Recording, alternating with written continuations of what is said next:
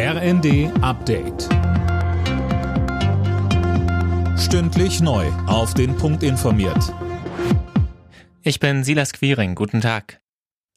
Niemandem darf Strom oder Gas abgestellt werden, weil die Rechnung noch nicht bezahlt worden ist. Das fordert Verbraucherschutzministerin Lemke in der Bild am Sonntag. Die Einzelheiten hat Philipp Rösler. Man müsse sich auf schwierige Zeiten im Winter einstellen und Verbraucher schützen, so Lemke. Sie fordert deshalb einen gesetzlich angeordneten Aufschub für Strom- und Gassperren, falls Verbraucher mit der Bezahlung nicht hinterherkommen. Denn es kann passieren, dass die Preise nochmal deutlich steigen, falls Energieunternehmen erlaubt wird, gestiegene Kosten trotz einer Preisgarantie an die Kunden weiterzugeben.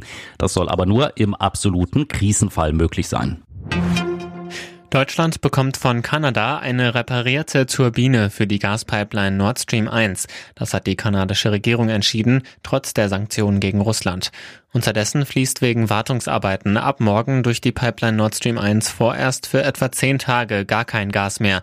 Ob Russlands Präsident Putin danach den Gashahn wieder aufdreht, daran gibt es inzwischen Zweifel. SPD-Chef Klingbeil sagte bei Welt TV, wir sehen jetzt, dass er auch bei uns zurückschlägt. Er nimmt uns übel, dass wir solidarisch an der Seite der Ukraine stehen. Insofern müssen wir mit allem rechnen und wir müssen uns auf das Schlimmste vorbereiten.